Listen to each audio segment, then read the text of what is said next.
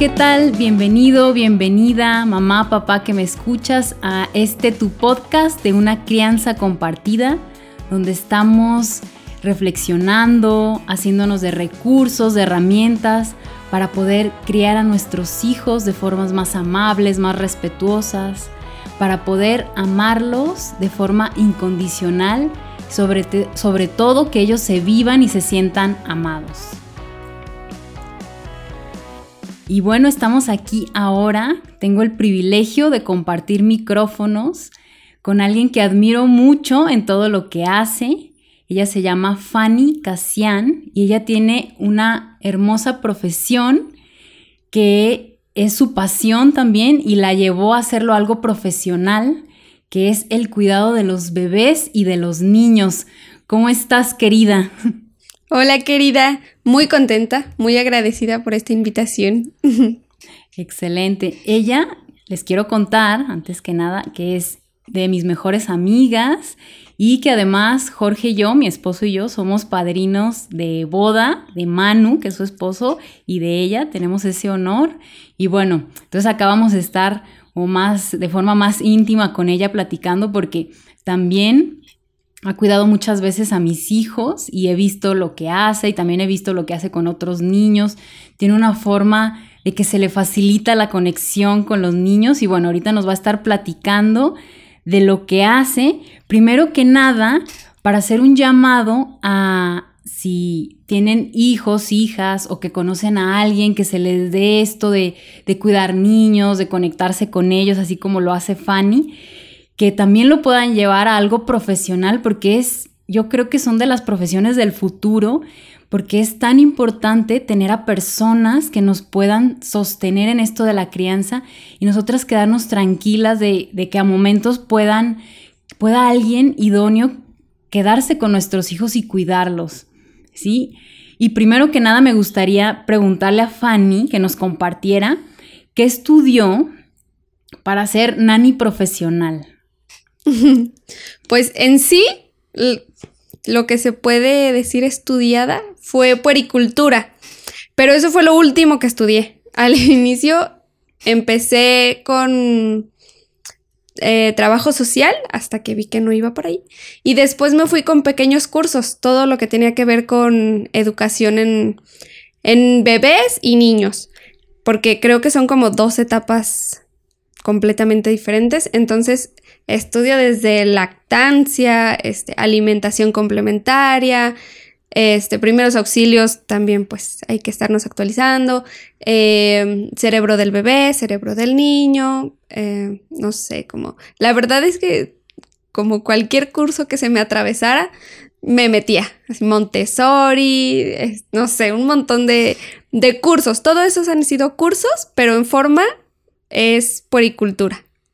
Sí, o sea que has llevado, eh, o sea, tu interés por los niños lo has llevado a algo más allá y has, y has, entonces te has estado haciendo de recursos para entenderlos mejor, para acompañarlos, para estar con ellos y jugar, como también nuevas pedagogías, ¿no? Más, más que sean más respetuosas con los niños, ¿cierto? Cierto, porque eh, aquí en México creo que todavía existe una cultura un poco vieja de la educación de los niños, que ahorita ya tenemos muchas herramientas, ¿no? El Internet nos ha dado bastante este, apertura a, otros mundos, entonces creo que es necesario actualizarnos en la educación de los niños. Sí, por supuesto. Qué buen punto tocas. Y para ti, ¿qué sería lo más importante a la hora de buscar una persona que se quede a cuidar un bebé o a un niño pequeño? Primero que vean que hay un interés, porque, o sea, no interés monetario, que sea un interés hacia el niño, ¿sí? Que vean que hace clic desde la primera. Y eso es muy fácil. Todos los papás conocemos bien, bueno, conocen bien a sus niños y saben con quién se lleva bien y con quién no. Entonces, si ustedes desde el inicio ven como que no hay mucho clic, va a ser un poco difícil que ya lo haya después o que, que sepan interactuar entre, entre cuidador y niño. Entonces, primero es ver la soltura que tiene no con los papás, sino niño y nani. Ok, súper bien. Y bueno, hablando de esto de dejar cuidando a los niños con una nani. Sabemos que las personas ideales para cuidar a, sobre todo a un bebé es su mamá y a niños chiquitos pues también es su mamá y, el papá que son sus principales figuras de apego. Sabemos que en esta época la mamá también sale mucho a trabajar. Sin embargo, eh, pues lo más ideal es que no trabaje tanto, ¿no? Una mamá y que pueda estar, darle más tiempo a los niños. Y hay veces también, o sea, hay diferentes situaciones, ¿no? Cada mamá verá cuál es la que le encaja, ¿no? Hay mamás que, que trabajan y que es necesario, es vital, que a veces no tienen a, a, su esposo que esté también ayudándolas y tienen que salir a trabajar. Hay otras mamás que estamos a full time con los niños pero a veces necesitamos algún respiro para poder hacer alguna cosa que nos recargue, que nos distraiga, que no sea siempre de la crianza, que también es pertinente este, tener a alguien y sobre todo esta persona a veces nos da mucho sostén a nosotras, más que nada ver a alguien adulto que esté ahí, que, confiemos, que nos dé este respiro. También va a haber mamás que a ratos tengan que salir, que tengan algún trabajo de algunas horas y qué mejor que encontrar primero que nada con los bebés, eh, una persona que, que sea casi casi una sola, ¿no? Que esté con el bebé, que lo cargue, que lo tenga en sus brazos. ¿Cuál sería, ¿Qué sería lo más importante ahorita hablando solo de bebés? Eh, que, necesita eh, este bebé, qué cuidados necesita, que una nani sepa si va a cuidar a un mm. bebé. Pues lo primero es el amor, pero el amor bien entendido. Sí, primero necesitamos saber lo que es el amor, ¿eh? para de ahí este, saber cómo transmitirlo. Un bebé, si no es apapachado, si no es este mm, mm, besuqueado, o sea, en obvio, eh, no sé, como muy amado, em, no va a estar a gusto. Si tú no estás cargando un bebecito, si no lo, lo tienes aquí cerquita, calientito, el bebé va a estar llorando. Entonces, lo más importante es mantenerlo, eh, obviamente, supliendo un poco lo que es el amor de mamá. La mamá lo que tiene siempre es tenerlo pegado y su instinto primero es cargarlo, ¿no? Entonces, nuestro instinto como cuidadores, lo primero es cargar, ¿sí? Lo es traerlo aquí, este... Eso en bebés. Eh, y por, a la hora de comer, por ejemplo, si es de pues de bibi, no importa que sea de leche materna, pero el darle de comer es muy importante también traerlo como en brazos, para que es, como esa conexión que tiene con mamá.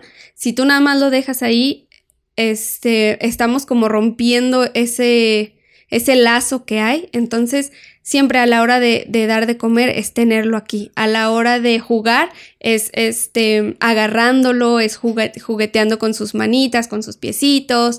Este, a la hora de hacer ejercicios con el bebé, igual, que, que sepa que estás ahí, que te rías, así, este, no sé, es la empatía que hay con los dos, ¿no? Si el niño te ve serio y como, uy, qué aburrido, tengo que cuidar, el niño se pone igual, o sea, creo que todos lo sabemos y hay muchos videos de cómo si alguien se pone serio, el bebé se pone igual. Entonces es súper importante transmitir este como paz, transmitir amor, transmitir todo lo positivo hacia el niño y ya, eso es muy bueno para los papás. Llegan los papás, el bebé está contento y todos contentos.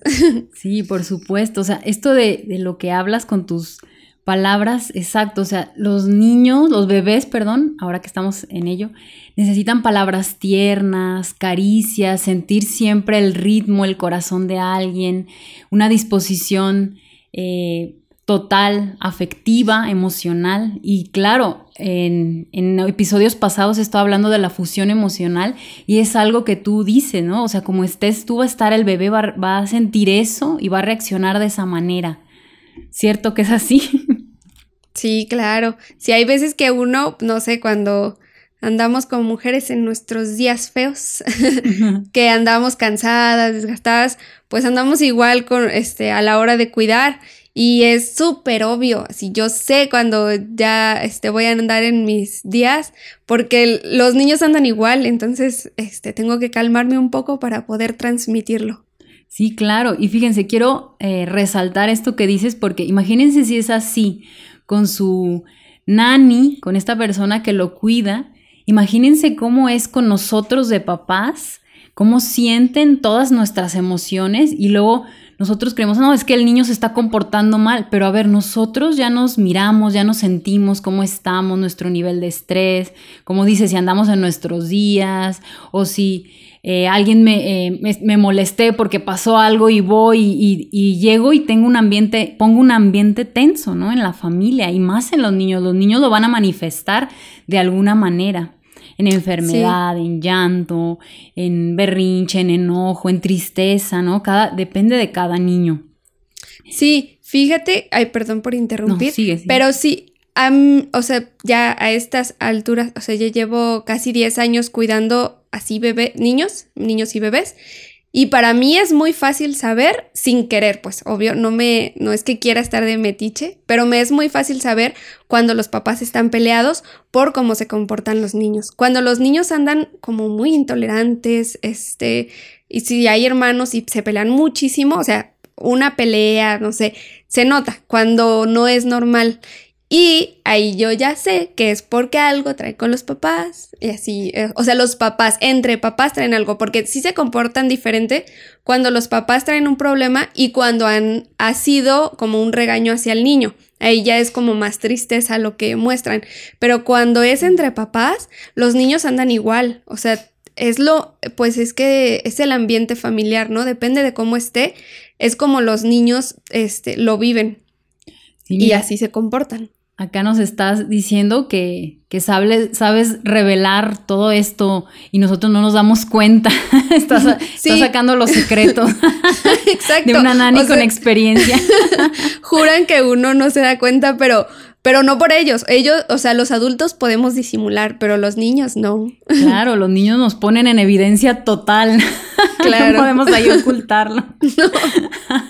Muy bien. Entonces, siguiendo con esta línea eh, hay, muchas veces, o la mayoría de las veces, sobre todo cuando son niños hasta menores de dos años, tres años por ahí, a veces habrá dificultades con niños de más edad, no hay una regla para esto, pero cuando nos vamos a separar de ellos, que los vamos a dejar, hay unos, y por edad o por, depende de lo que les haya pasado a lo mejor en ese día o, o cosas que traigan los niños arrastrando, también es difícil separarse, esta separación de mamá niño o mamá bebé.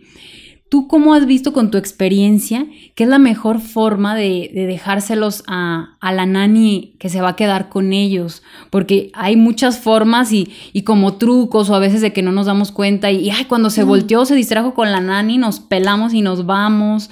O para ti, ¿qué es lo que funciona más eh, para dejarte un niño calmado o que tú puedas estar con más armonía con el bebé o el niño? La, la mejor forma es hablada, hablar con el niño, aunque sea bebé. Pero, les voy a decir algo, muchos papás no lo prefieren porque implica tiempo, esfuerzo, desgaste emocional, este, para los papás.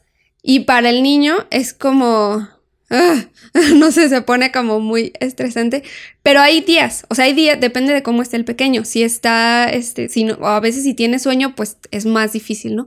Pero bueno, en general, un día normal, lo mejor es que desde antes, horas antes o un día antes, hables con el niño y le digas, ¿sabes qué? Va a venir a cuidarte fulanita es me voy a ir un ratito porque necesito trabajar, porque necesito, porque tengo un evento, porque lo que sea, pero hablarlo, hablarlo con el niño y, y te, no sé si te dice o si es bebé, de todos modos es como, no, o que te diga, no, es que no quiero. Ok, yo sé que no quieres, pero es algo que tengo que hacer, no es algo que pueda evitar, entonces lo tengo que hacer y, voy a salir y te voy a dejar y van a jugar y, y crear toda la emoción este, para el niño, eso está padrísimo. Para un bebé, pues es hablarlo. Cuando llegue el momento y, un bebé es más difícil como, como explicarle, ay, van a jugar y, y no sé qué, o sea, a lo mejor en el momento va a decir sí, pero no quiero jugar, o sea, yo quiero estar con mi mamá y no me importa, ¿no? Pero siempre funciona estar tranquilos y de todos modos decirlo, ¿no? Y, y es lo ideal es esperarse hasta que el niño esté tranquilo y lo acepte. Hay veces que no se puede porque tienen un horario, ¿no? Y, ya tienen que llegar a trabajar. Este, pero decirlo, me ha tocado muchas veces que se van a escondidas los papás, no saben, es horrible ver al pequeño así llorar, desgarrarse porque quiere a sus papás y no saben en qué momento se fue, porque es una angustia de me dejó, o sea, me dejó y no sé qué va a hacer. Y, y me tienen buscando a los papás por toda la casa, arriba y abajo, y cuarto, y baño, y no, o sea, no está. Entonces, sí, es muy triste porque ya no es un, un, llanto de no quiero que te vayas de frustración, es un llanto de tristeza, porque, porque los dejaron así. Entonces, es mucho más fácil para un niño procesar el que se ha hablado y el que sepa y a lo mejor se quede un poco tristón en el momento, pero después diga, bueno, ya sabía, ya. y después, cuando vuelva a pasar, ya no va a tener ese terror de me va a volver a dejar igual. Es mucho más fácil con el tiempo, este, como ese proceso. Puede ser que la primera vez, la segunda vez sea difícil, sea tardado, sea frustrante, pero conforme pasa el tiempo, el pequeño va viendo que no es la mayor tragedia, que no te vas a ir y nunca vas a regresar, que no es algo así súper grave, ¿no? Y al contrario, o sea, si es una nani que sabe este, cómo interactuar, pues se la van a pasar muy bien. Entonces ya hasta llegar al punto en que digan, no, todavía no llegues o ¿por qué llegaste tan temprano? Eso, eso es como ya se cumplió todo, ¿no? Ahí es, creo que todos festejamos. O ya llegó la nani, váyanse papás, rápido. Ah, ajá, que los corren. Eso está padrísimo, porque te das cuenta que, que lo están disfrutando. No, no es nada más un, pues ni modo, ahí me tengo que aguantar un rato. Sí, que ya se quedan súper felices. Claro, esto que nos compartes es hermoso porque luego tenemos la creencia de que no, de que cuando no me vea me voy, no se da cuenta y es peor, o sea, el niño se queda sin saber, en la ignorancia, en, la, en el abandono, en la tristeza. Pero bueno, esto que nos dices es oro para los papás, para que lo sepan y también aplica para la escuela, ¿no?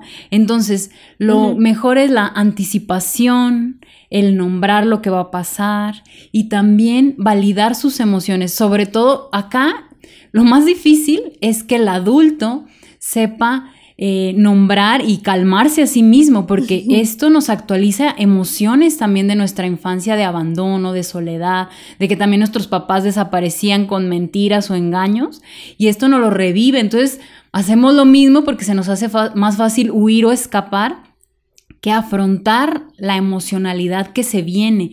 Pero como tú bien dices, todo es más favorable si lo sabemos anticipar, nombrar, validar las emociones, narrar lo que va a pasar. Y como tú súper bien lo dices, también a los bebés, también a los bebés de brazos, los bebés entienden todo, todo desde el momento en que hasta desde la panza van entendiendo todo porque escuchan las formas, los tonos de voz, las caras, las sensaciones, con todo eso los bebés se conectan, entonces van entendiendo su mundo, se lo vamos presentando, narrando y ellos lo, lo asimilan. Entonces todo lo entienden también los bebés y los niños pequeños. Cuando eh, creemos que son ingenuos, los ingenuos somos nosotros, la verdad. Sí.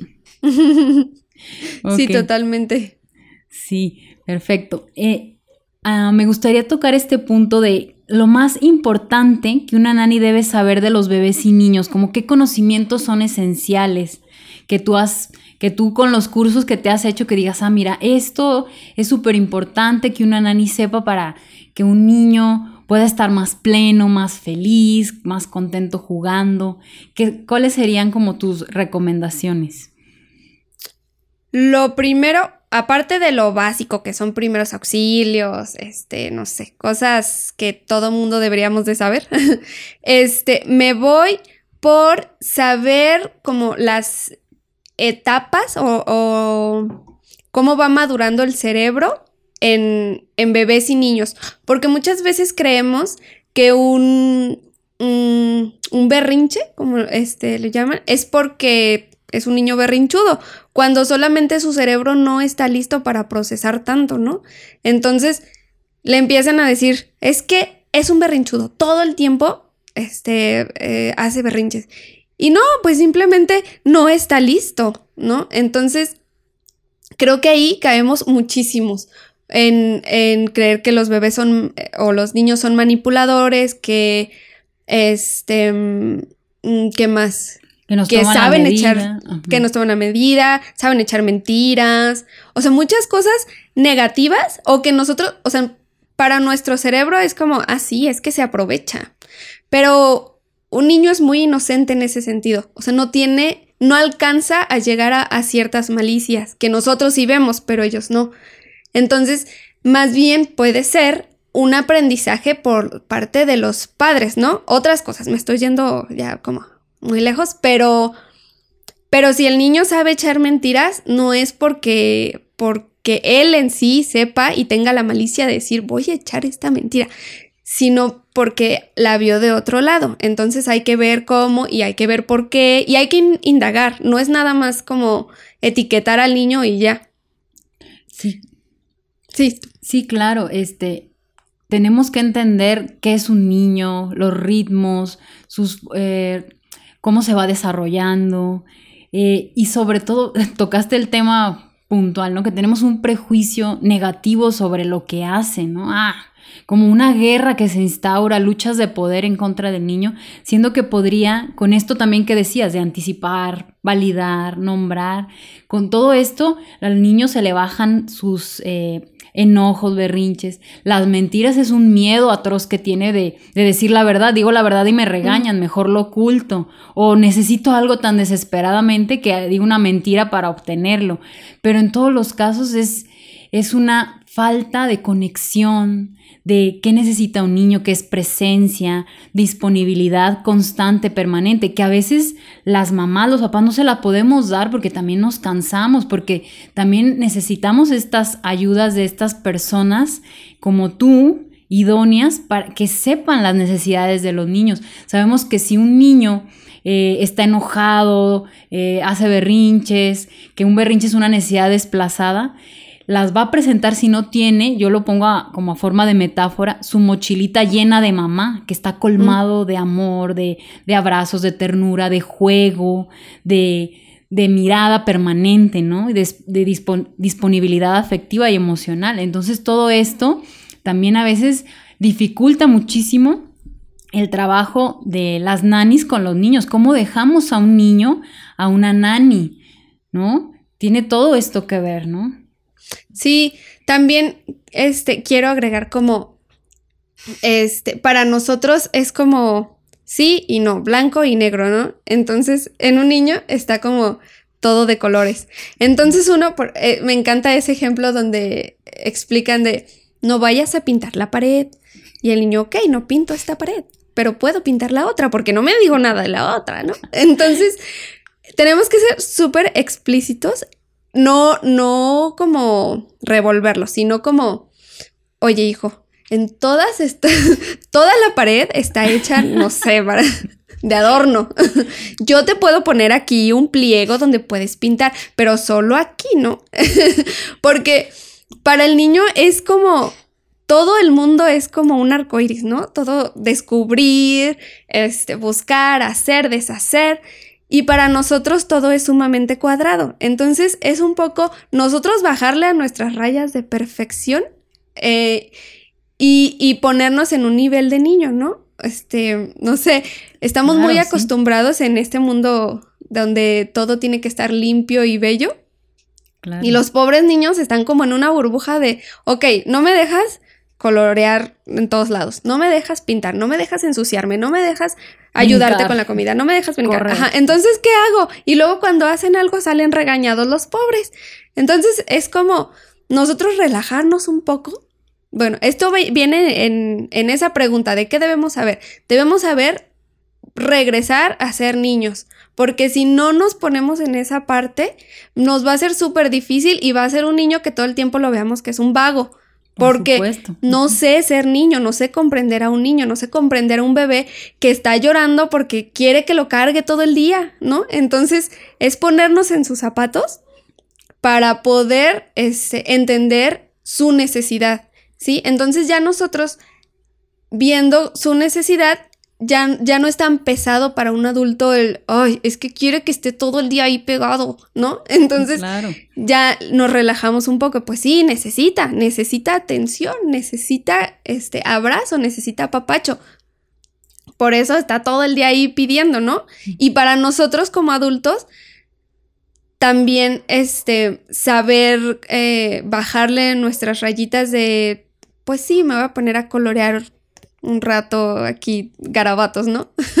Sí, claro. De hecho, resumiste casi casi mi podcast. O sea, eso, lo, que hacemos también en esta terapia de la biografía humana, que es sentir a ese niño que fuimos, mirar qué anhelábamos, qué nos gustaba hacer, también qué nos reprimieron, en qué nos sobreadaptamos a la vida de los adultos, para poder ahora en el presente, que nosotros somos esos adultos, conectarnos con estos niños ahora de nuestras vidas y y ser más compasivos, entender más sus necesidades, conocer su mundo, darles voz. lo, dijiste de una manera impresionante, me encantó cómo lo, cómo lo explicaste. Y también entender a cada niño que es diferente. Vemos de repente niños quietecitos coloreando y el de nosotros arriba de la mesa brincando, jugando a ser superhéroe, volando, ¿no? Imaginando. Entonces, también ver qué, qué necesita cada niño para desarrollarse, ¿no? Todos los niños van a ser iguales, ¿no? Cada uno tiene su personalidad, tú lo sabes mejor casi que los papás porque nosotros tenemos a nuestros hijos y, vemos cuáles son sus características, sus talentos, sus habilidades, pero tú ves a un montón de niños diferentes con diferentes características porque has cuidado un montón, ¿cierto?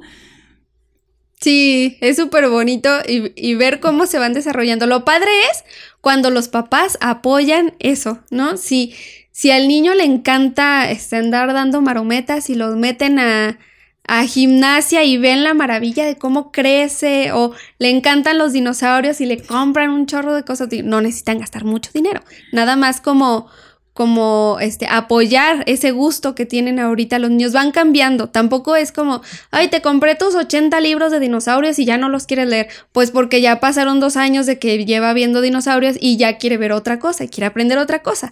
Pero es normal, ¿no? Entonces. Sí, claro. Ahora quiere planetas o sí, siempre vamos en descubrimiento, ¿no? De nuestros Sí, y es todo el tiempo estar este, actualizando que al inicio le gustaban los pececitos, pero ahora ya, ahora ya le gustan así los planetas y después le va a gustar la bicicleta porque pues ya va creciendo y quiere algo más extremo.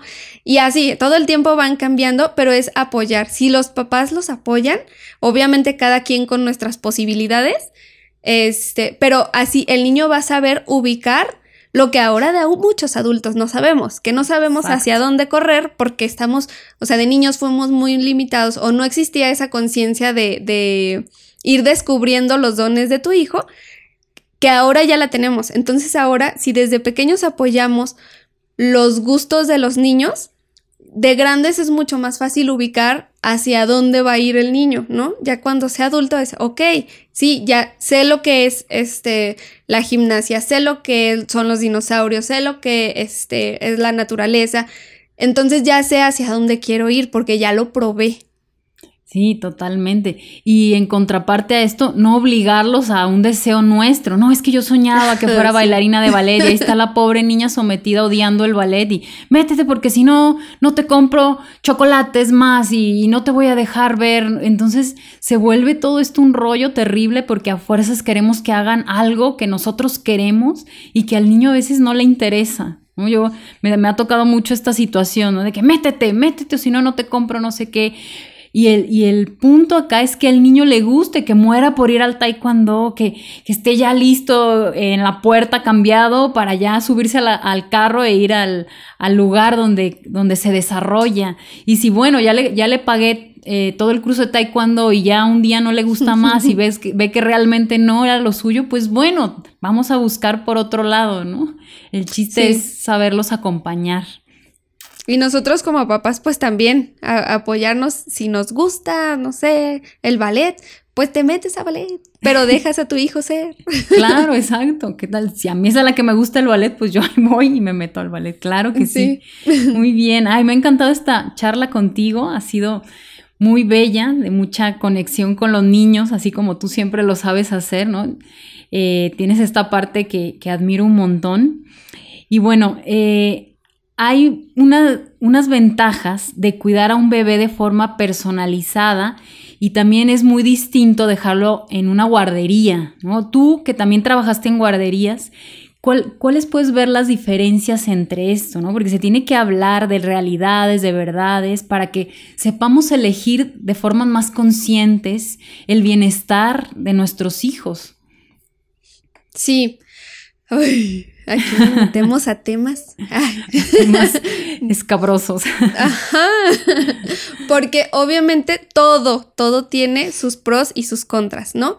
Y no voy a decir que es lo peor y así, pero sí es un tema muy delicado, muy importante a lo que le debemos de poner muchísimo ojo, porque sabemos de muchos casos donde ha habido cosas horrendas y casos donde nunca sale nada, ¿no? Pero este es bien delicado ver a dónde llevas a tu hijo, con quién lo dejas y es ver desde quién está dirigiendo la guardería o la estancia donde dejes a tu bebé. Si la persona principal, la persona que da la cara por eso, no le interesa, no es que sea, no nada más sea como, pues de aquí saco dinero, es muy difícil que los cuidadores sean, o sea, se interesen también por un niño. Entonces aquí también viene el cuidado de varios niños, ¿no? Cuando yo trabajé en guardería, fue la primera vez que empecé a trabajar con niños y para mí fue padrísimo, me encantó, pero vi muchas cosas que, no están padres, ¿no? En ese tiempo no las sabía, no conocía este, lo que era eh, cuidar a un bebé que, este, del llanto, por qué está llorando, no sé, era como, ah, está llorando, ah, ok, pues le toca llorar, ¿no? X. O no lo puedo cargar, pues ni modo, tengo seis niños que no puedo cargar, ¿no? Así, era como, pues te haces frío, porque así te acostumbras, ¿no? O algo que me, ah, me da, es que llega la etapa de aprender a este, hacer pipí, popó, todos en chanclitas, en calzones. Cuando, no sé, cuando ves, es un proceso, ¿no? No es algo que, que se aprenda. Sí, es, de cada quien, es una maduración natural. neuronal, ajá. Exacto. Ah, pues en muchas guarderías todavía se usa todos en chanclitas y en calzones y cambio de ropa porque se van a mojar y le echo burla al bebé niño porque se hizo pipí, ¿no? Esas cosas ya son en niños más grandes. Con bebés viene el hecho de no poder atender, ¿no? O sea, claro que se, en algún momento se tiene que trabajar la paciencia, este, no sé, otras cosas, pero en un bebé no es el momento de trabajar su paciencia cuando tiene hambre, ¿no? Entonces, ese tipo de cosas son cosas que yo viví, pero también eh, me he enterado de casos muy graves donde encierran al niño en un baño, ¿no? Y lo dejan llorando porque el niño se portó mal. Esas cosas, o sea, no, ya ni siquiera, nadie, es que nadie lo debería de hacer, aunque haya mordido, aunque haya pegado, aunque haya tirado, no, esas cosas no se deberían de hacer. O sea, ya estamos con suficiente información como para saber que ese tipo de castigos ya ni deberían de existir, ¿no?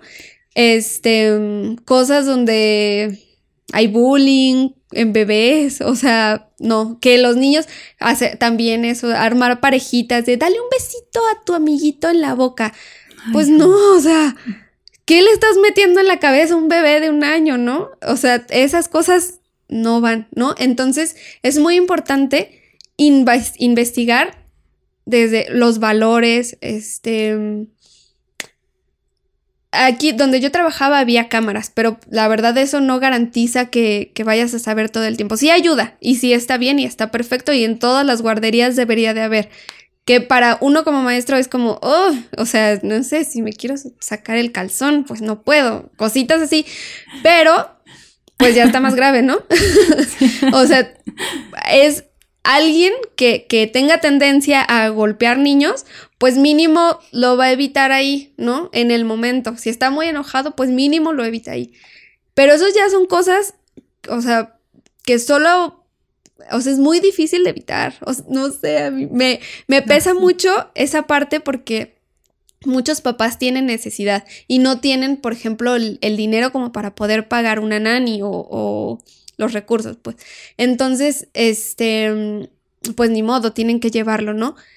Sí, aunque acá, eh, eh, dicho esto, nomás quiero hacer un paréntesis. Cuando estamos en esta situación, es súper importante tener una comunicación muy, muy eh, cercana con el niño y escuchar todo lo que nos va a decir, validar, nombrar todas sus emociones, porque jamás podemos evitar que le pase algo malo a nuestros hijos, que vivan una experiencia desagradable. Siempre uno tiene que estar ahí para acompañar, validar, creerles a lo que les pasó, porque lo más fuerte de un bullying, de una violación, de, de una cosa terrible que le pueda pasar a un niño, el hecho en sí es horroroso, pero Todavía es peor la soledad, el abandono, el que no le crean lo que le pasó. Entonces, a la hora de acompañar, validar emociones, estar cercano a todo lo que le va pasando a un hijo, eso lo va a ayudar un montón, aunque tengamos que dejarlo tristemente en estos lugares, aunque lo mejor sería pues poderlos poner en, lugares más, más apropiados.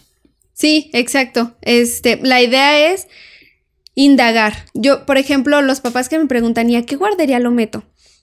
Y les digo, pues lo primero es que te dejen estar ahí, que tú puedas llevar a tu hijo y quedarte con tu hijo para ver cómo reacciona, qué hace, si le gusta, si no le gusta. Muchos papás, por ejemplo, tienen ese amor a...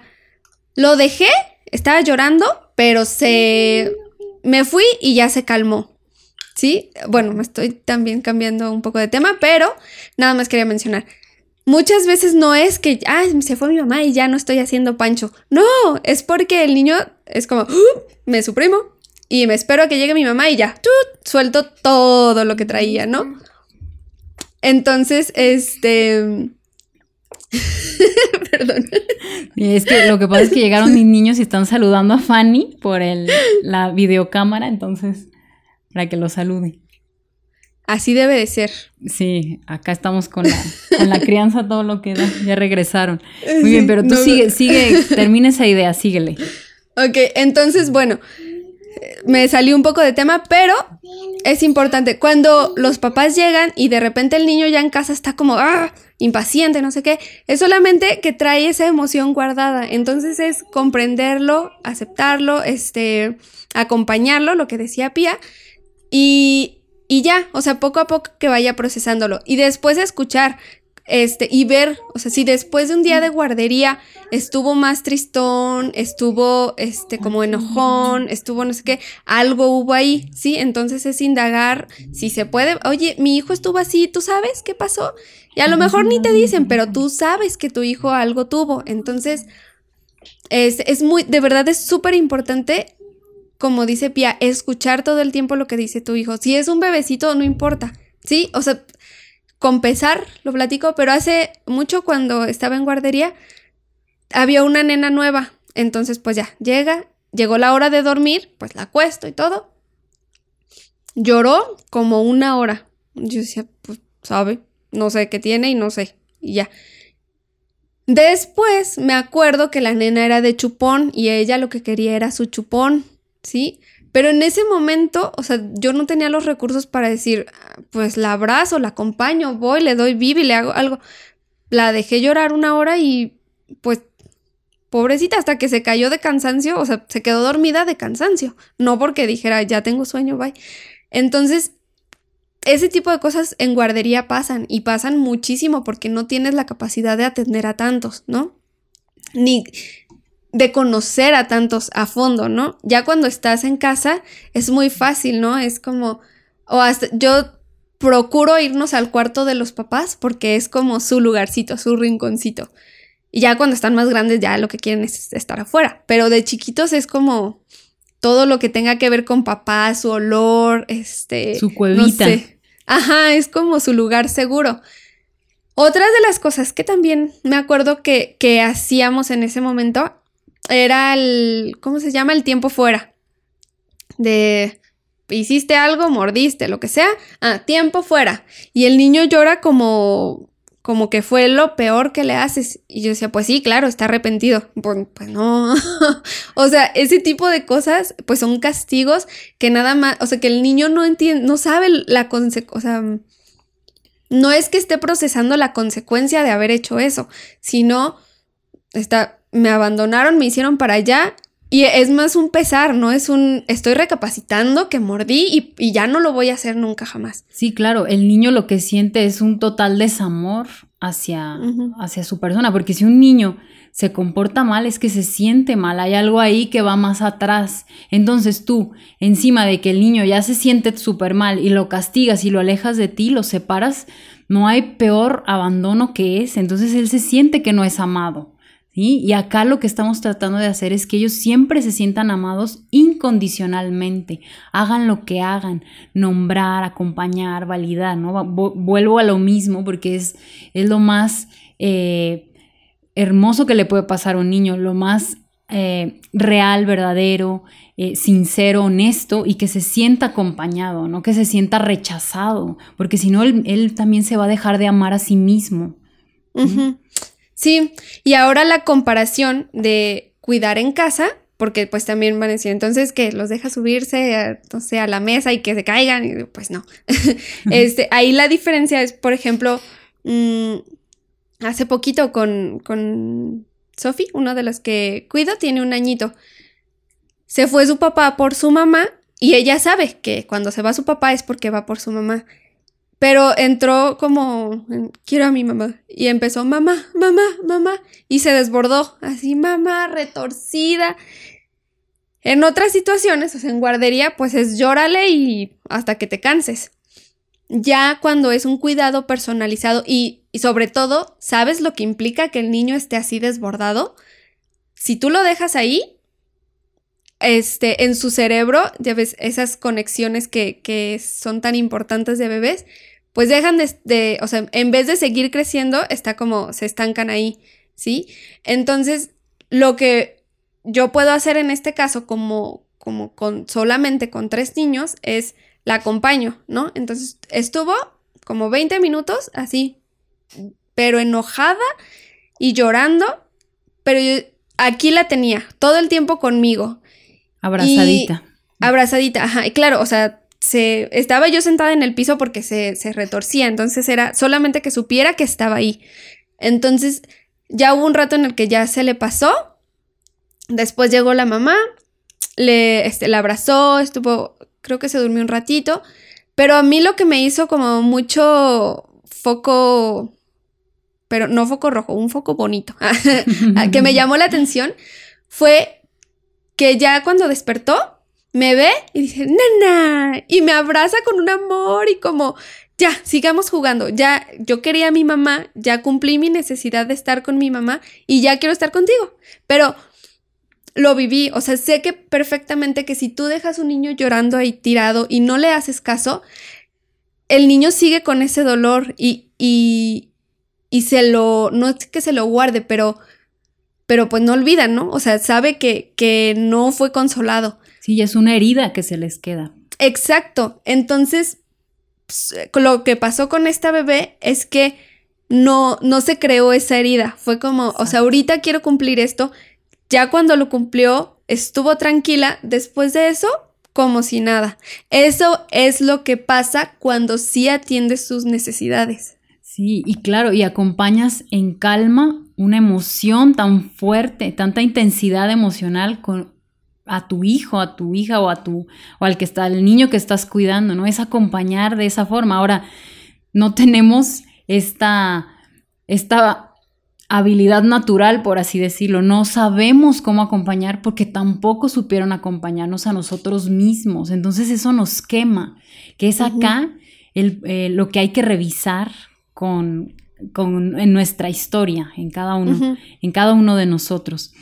Y bueno, eh, ahora antes, eh, cuando llegó hoy mi esposo de trabajar, Jorge, nomás quisiera como ir cerrando con esta historia que me dijo que es como para celebrar, que se las quiero compartir.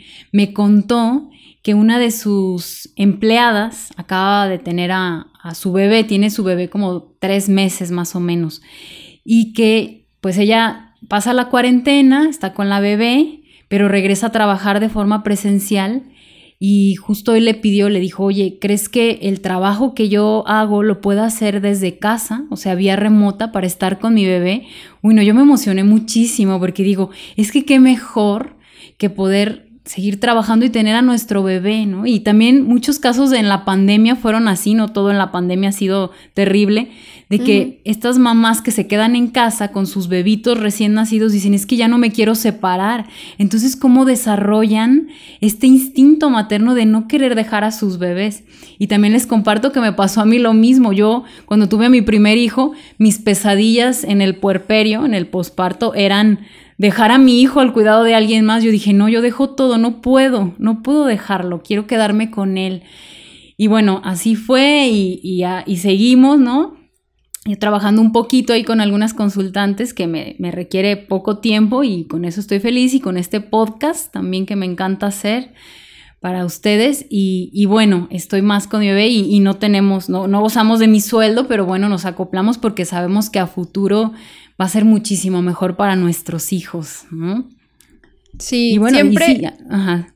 Perdón, nada más quería comentar. Siempre, siempre, siempre es mejor que esté la mamá. O sea, Sí, habemos nanis, pero no hay nadie como la mamá. Siempre, siempre les, les digo y, y, y, no es que se me acabe el trabajo, ¿no? Pero, pero no hay nadie, nadie que pueda suplir el amor de mamá, ¿no? Uno lo puede imitar, pero ni siquiera tenemos el aromita de mamá que es como lo reconfortante, ¿no? Entonces, si existe la opción de que mamá esté en casa, pues qué mejor que esté ella. Si no, o si, no sé, algún problema de salud mental, este, pues ya eh, un cuidador. Pero, pero no, no hay nadie que pueda suplir a la mamá. Sí, por supuesto. Y claro que a veces nuestros ratitos de, de descanso y de recarga con alguien eh, que los pueda cuidar, eh, y que puede estar también para las citas románticas, ¿no? Con el esposo, de que alguien se quede y podamos ir a romantiquear un rato, también es muy válido, ¿no? Pero también saber escoger con quién dejamos y de qué forma los dejamos. Y muy bien, me ha encantado, querida, compartir contigo este episodio. Ha sido hermoso. Espero que a todos los papás les pueda servir, les pueda ayudar un montón. Y bueno, seguimos hablando de todos estos temas, de berrinches, de todo, todo, todo. Vamos a ir hablando profundamente, así que sigue escuchando estos episodios. ¿Algo más que quieras decir para cerrar? Que siempre tengan presentes las palabras amor, paciencia, tiempo y dedicación. Esas son como las claves para, para estar con tu pequeño. Mucha paciencia. Ok, perfecto. Eh, por último, ¿quieres decir tus redes sociales para que te sigan, para que vean tu trabajo, por si están en esta ciudad de Guadalajara, te, quieran contratar en algún momento, y, o también para que la sigan y vean pues cómo todo esto de lo que nos habló, cómo se va reflejando en su trabajo y cómo pueden mirar, ¿no? O también preguntarle, también si hay alguno que, uh, que tiene la inquietud de también ser nani profesional, pues también que le pueda preguntar a ella, ¿no? Sí, me encanta asesorar. y mis redes, pues en, nada más estoy en Instagram como Nani Fanny Casian.